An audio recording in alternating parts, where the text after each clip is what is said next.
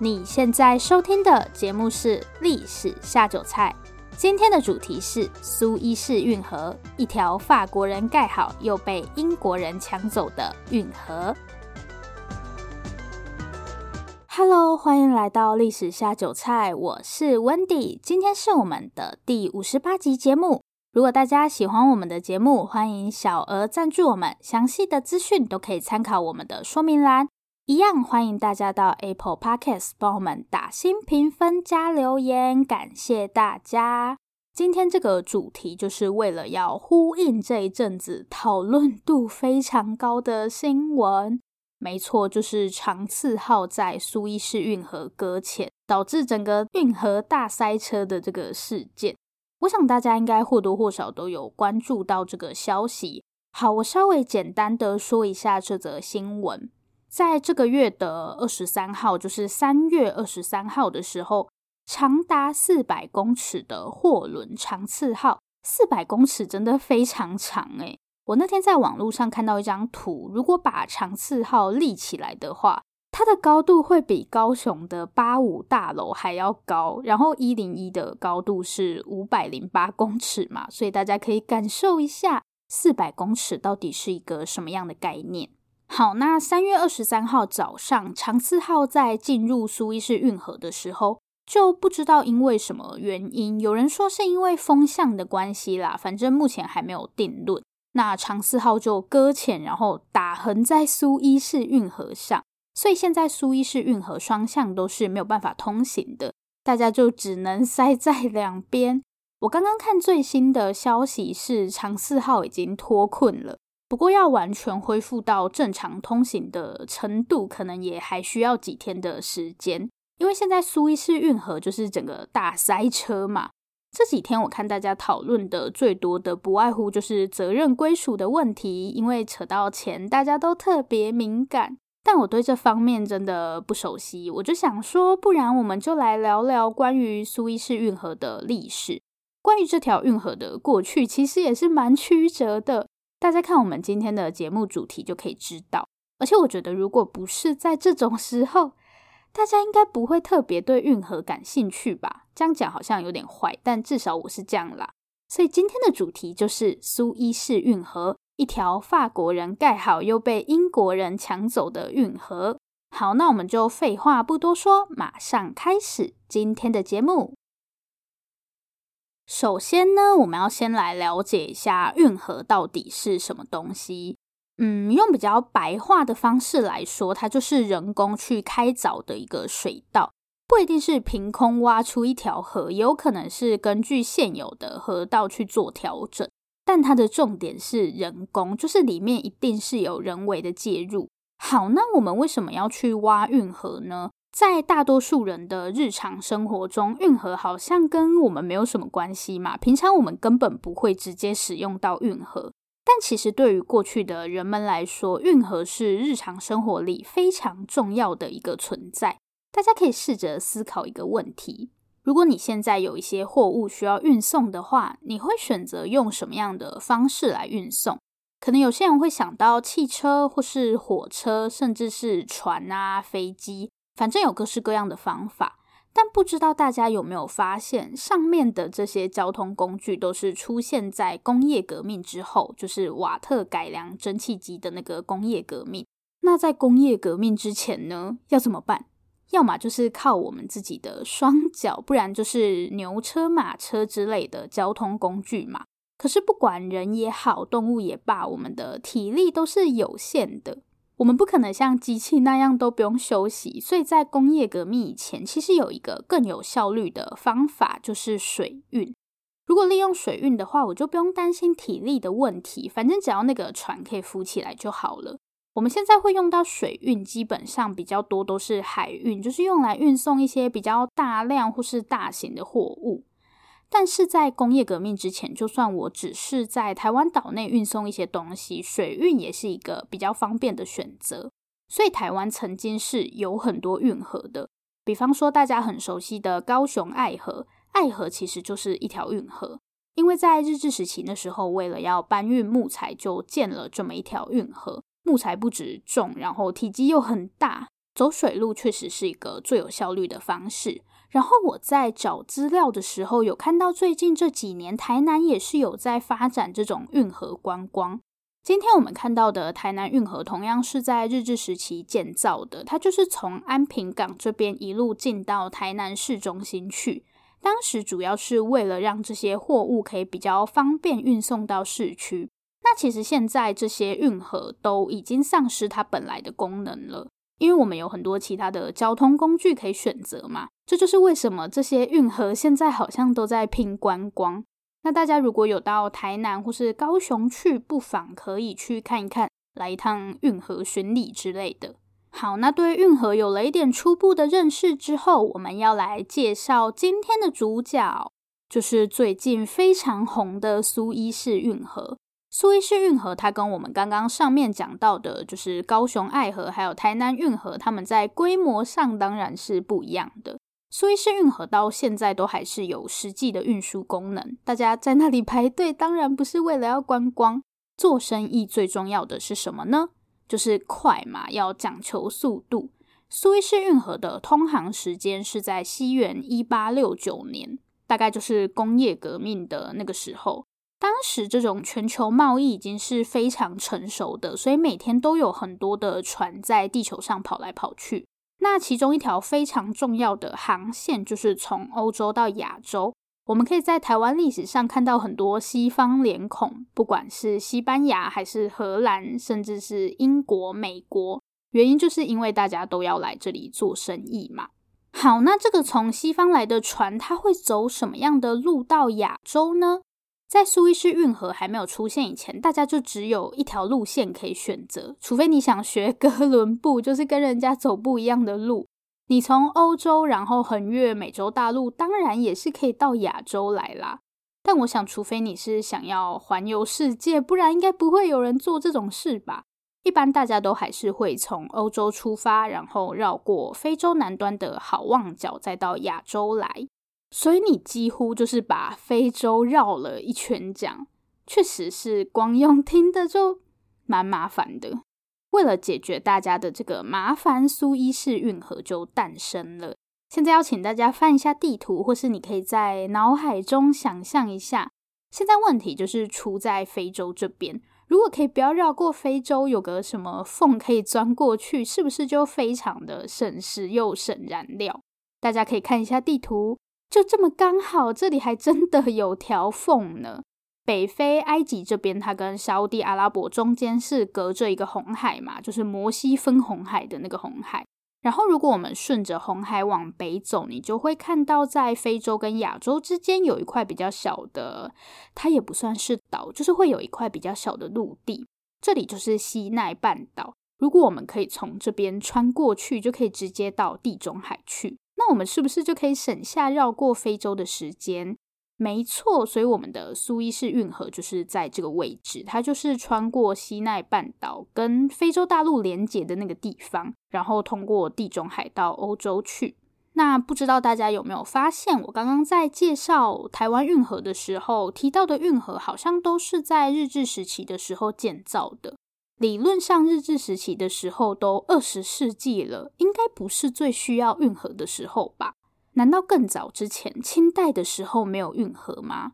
其实是有的，像我们刚刚提到的台南运河，最早就是在西元一八二三年的时候建成，只是因为当时的技术还没有这么成熟，然后像运河这种人造的东西，就是跟大自然对抗嘛，所以时间久了就会有淤积的问题。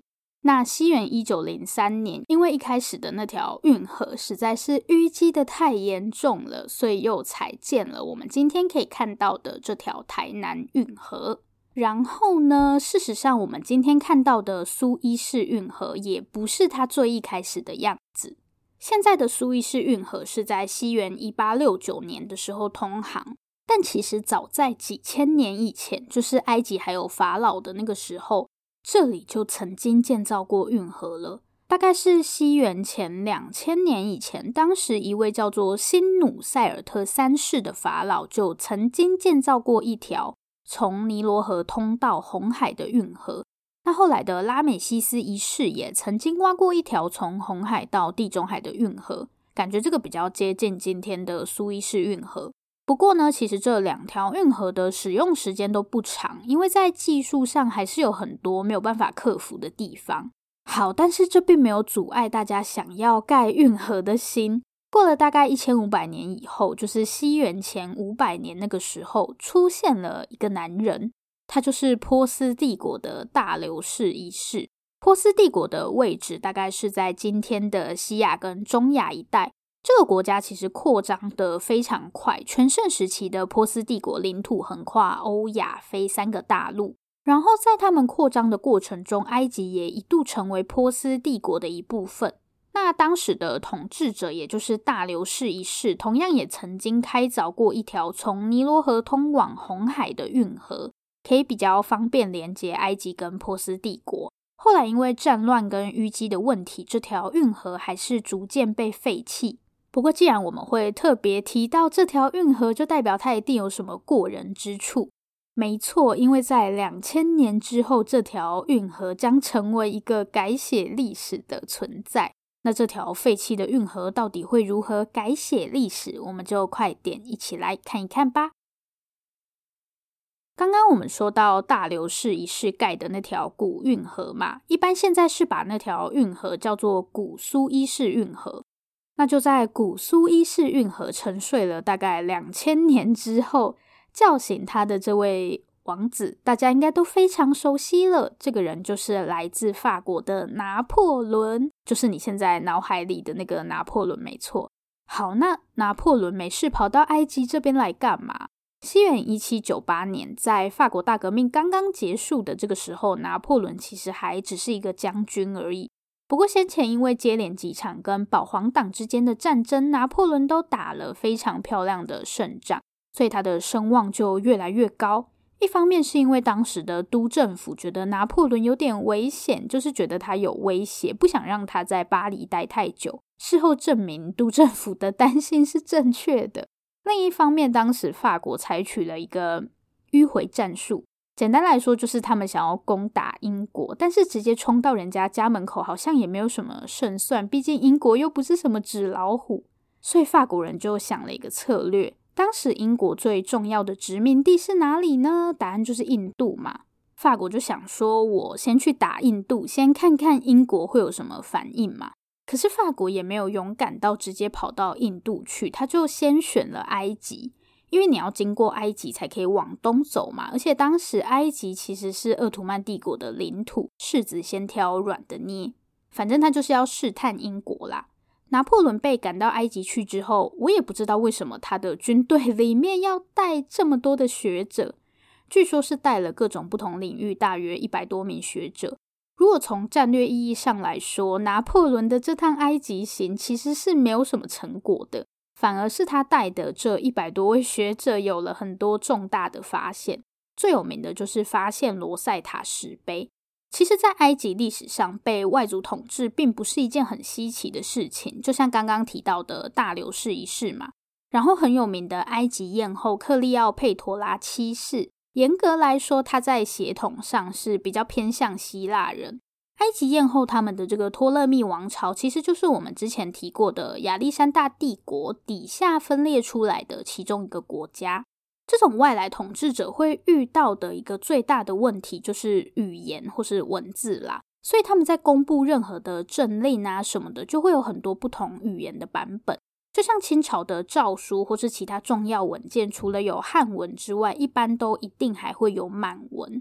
我们之前不是有做过一集讲兽谱的吗？就是那个皇帝的动物百科全书，它其实就是同时有汉文跟满文的。那罗塞塔石碑就是托勒密王朝当时发布的一个类似诏令的东西，因为你是要给所有人看的嘛，所以除了托勒密王朝自己使用的古希腊文，上面还有埃及的象形文字。这块石头之所以重要的原因，就是因为我们可以透过跟古希腊文的对照去破解埃及的象形文字。好，这个故事有点长，如果之后有机会，我再跟大家分享。除了发现罗塞塔石碑，拿破仑的这趟埃及行还有一个很大的收获，这个收获就是发现古苏伊士运河。当时在拿破仑的这支学者队伍里面，也有很多考古学家，他们就发现说，诶，这里好像曾经有一条运河是从尼罗河通往红海，这条运河就是大流士一世沉睡了两千年的那条古苏伊士运河。一开始，其实他们对古苏伊士运河还蛮有兴趣的，甚至一度有打算要来重建它。但或许是因为在战争中太慌乱，计算有误，还是怎样的，其实我都不知道他们到底是来探险还是来打仗的。反正拿破仑他们就觉得这个计划好像不可行，这个事情也就这样不了了之了。哦，对了，后来这场战争法国并没有打赢，那拿破仑也就撤回法国去搞政变了。但是拿破仑的这一连串发现，就在法国掀起了一股埃及热。其中一个深受影响的人就是斐迪南·雷塞布。我简单的跟大家说一下埃及这个时候的政治情况。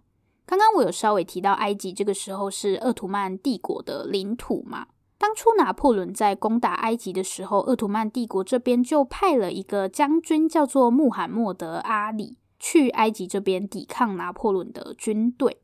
那后来法国就输掉这场战争了嘛。但是呢，没有想到这位将军就是穆罕默德·阿里，他就不愿意回去了，而且还威胁鄂图曼帝国要让他当埃及总督。所以在这个事情结束之后，埃及其实是有一点半自治的那种状态。名义上这里虽然还是鄂图曼帝国的领土，但实际上在埃及掌权的是穆罕默德·阿里的家族。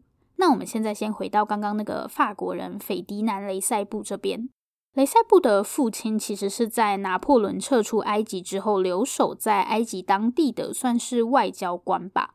所以雷塞布从小就对埃及文明非常感兴趣。那他本人也在长大之后成为了一名外交官，更在西元一八三三年的时候到开罗，就是埃及这边来任职。这段时间，他一直对当初拿破仑的那个运河计划很有兴趣。同一时间，他也认识了穆罕默德·阿里的其中一个儿子赛德。不过，雷塞布后来就因为调职的关系离开埃及，中间还结了一次婚，然后又离婚。这样，等再次回到埃及的时候，已经是西元一八五四年了。我们刚刚讲到的那个赛德，就是穆罕默德·阿里的儿子。这个时候，他已经成为埃及总督了。其实，雷塞布再次回到埃及，就是为了庆祝赛德成为埃及总督。久别重逢的两个人就开始大聊关于运河的话题。我也不知道为什么是运河。如果我有很久没见的朋友，我应该会比较想要聊八卦吧。雷塞布这个时候想要盖的运河，就是我们现在看到的这条苏伊士运河，就是会从红海直接北上到地中海的这一条。那盖这条运河的好处是什么？我们刚刚前面都有说过了，反正就是可以节省很多时间啦。赛德听了这个计划之后，也觉得诶蛮好的，他就同意让雷塞布去执行这件工程。大家是不是以为这件事情就要如此顺利的展开了呢？当然不可能，因为埃及名义上依然是奥图曼帝国的一部分，所以你要做这么大的工程，还是必须经过奥图曼帝国的同意。但是奥图曼帝国会同意开凿运河吗？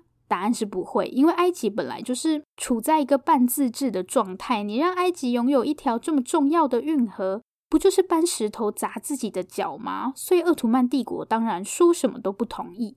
而且雷塞布为了证明他盖这条运河是为全人类着想，绝对不是要独厚法国，所以他在筹措开凿运河的资金的时候，就希望欧洲各国还有美国、俄罗斯这些国家都可以来入股。当时他们有成立一间苏伊士运河公司，就是希望各国都可以来买他们的股票。当时除了埃及以外，法国、西班牙还有荷兰都有参加认购，但是美国、奥地利、俄罗斯还有英国就很不给面子。其实除了英国以外的国家，他们的态度比较像是怀疑这个东西到底可不可以盖出来，所以你要盖不盖，他们也没有什么意见，反正不要花到我的钱。那英国的态度就比较奇怪一点了。英国基本上是公然反对这个计划。我们今天看都会觉得这是一条很实用的运河，对吧？那英国到底为什么要反对呢？如果是觉得盖不出来，那还情有可原。那我们就马上进入到下一个部分，来看看英国公然反对开凿苏伊士运河的理由到底是什么呢？其实我一开始想要把今天这集节目的标题取成什么错综复杂的四角关系之类的。我们先来重新整理一下目前的角色关系。我们的主角法国人雷塞布，然后这里有一个小知识补充给大家，大家不要想说雷塞布一个小小外交官，他的意见到底有什么重要的？这个时候的法国皇帝是拿破仑三世。然后，拿破仑三世的皇后欧珍妮皇后，欧珍妮皇后是雷塞布的表妹，所以人家才不是什么小小外交官，是皇亲国戚，好吗？第二个就是埃及总督赛德，赛德会支持雷塞布去盖运河，不外乎就两个原因：一是可以让自己名留青史，现在的埃及人应该都会很感谢他吧。这就比较实际一点，因为可以收过路费，这也是我说埃及人会感谢他的原因。第三个角色，鄂图曼帝国。刚刚我们有说，鄂图曼帝国是反对新建苏伊士运河的嘛？但雷塞布还是自顾 自的开始募资，不顾鄂图曼反对。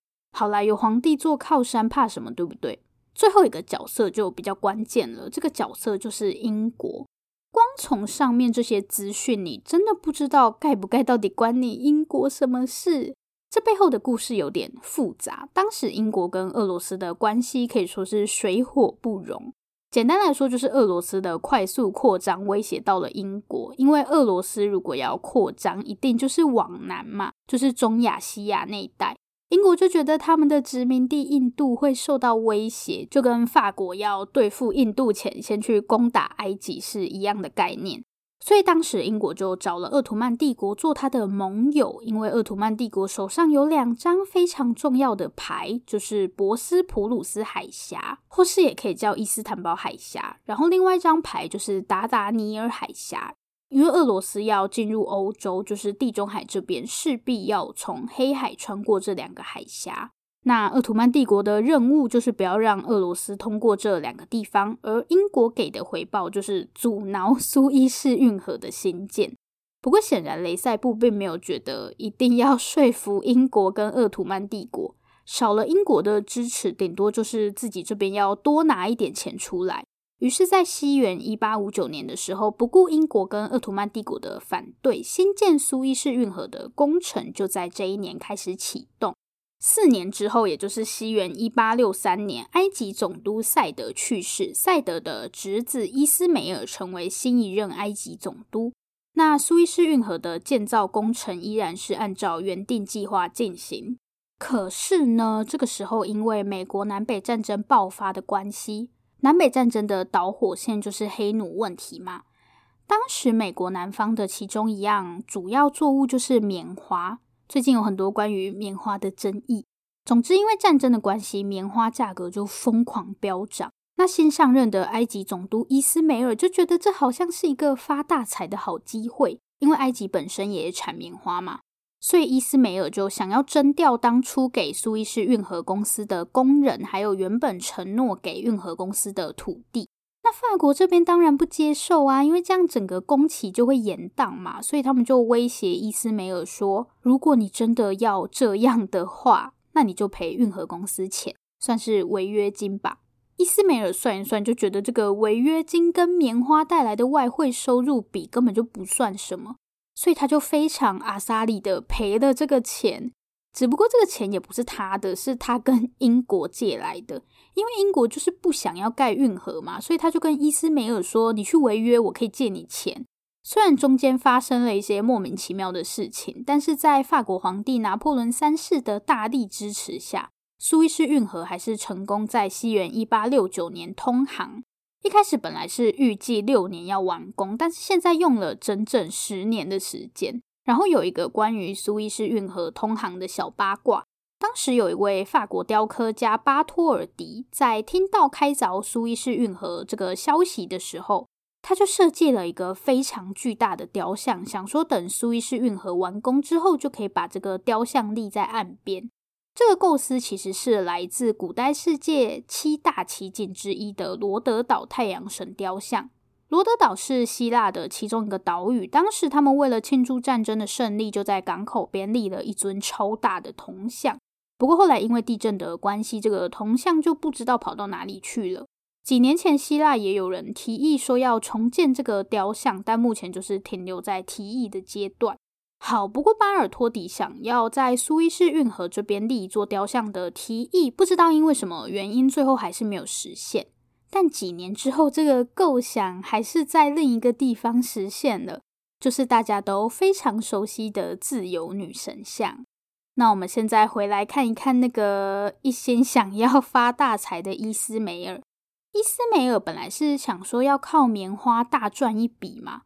但是没有想到，南北战争在西元一八六五年的时候就结束了，所以棉花的价格很快又恢复正常，真是太惨了。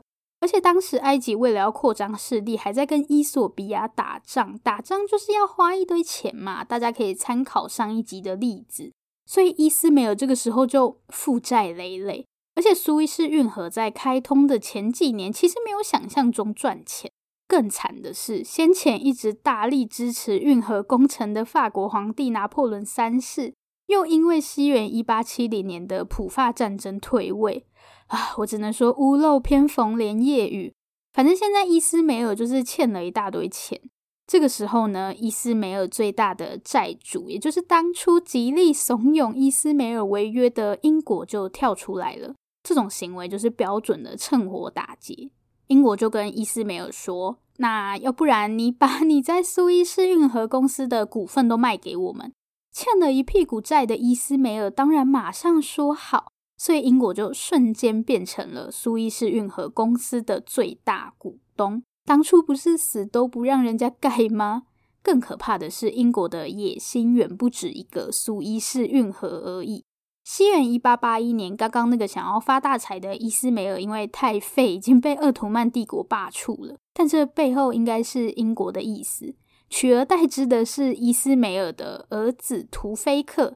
但这个人比他老爸更废，图菲克基本上就是英国的傀儡，所以埃及内部就对他非常的不满。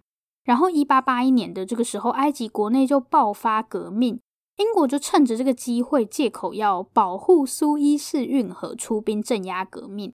到了西元一八八二年，镇压结束后，埃及已经完全沦为英国殖民地。结果英国根本不是只要苏伊士运河而已，整个埃及都变成他的。就跟之前的法国一样，英国也担心其他国家会觉得他吃相很难看嘛。所以在西元一八八八年的时候，英国就找了几个主要的欧洲国家，像是法国、德国，还有奥地利、西班牙之类的，在今天的伊斯坦堡，就是过去的君士坦丁堡这边，签了一个关于苏伊士运河的君士坦丁堡公约。英国就跟大家说，虽然现在埃及已经是我的了，苏伊士运河也是我的，但是我非常的慷慨，不管是在战争还是和平时期。只要大家想要通过苏伊士运河，我都不会拒绝的。当然，该付的过路费还是要付的。至此，苏伊士运河已经完全成为英国的囊中物。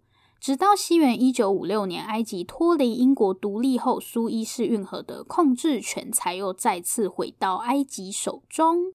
以上就是关于苏伊士运河曲折的过去。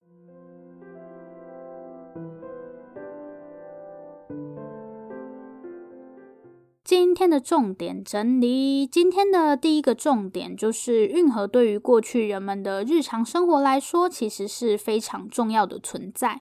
因为在工业革命之前，你就是只能依靠人力受力嘛，所以大家使用水运的机会其实远比我们想象的要多非常多。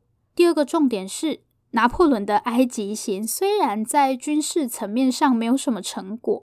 但是却带动了欧洲对于埃及的相关研究，甚至促成了苏伊士运河的开凿。最后一个重点是，苏伊士运河其实不单单只是一条运河而已，背后真的有很多复杂的国际政治。但英国在这一连串事情里面的形象真的很像黄鼠狼。我觉得怂恿伊斯梅尔违约，然后借钱给他那段，真的就很像高利贷什么的。好，总之长赐号可以顺利脱困，真是可喜可贺。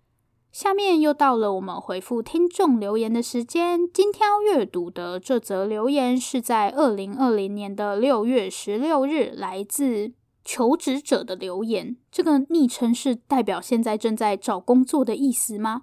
首先，先谢谢求职者的留言。求职者说喜欢从小不爱历史的我，意外的非常爱历史下酒菜呢。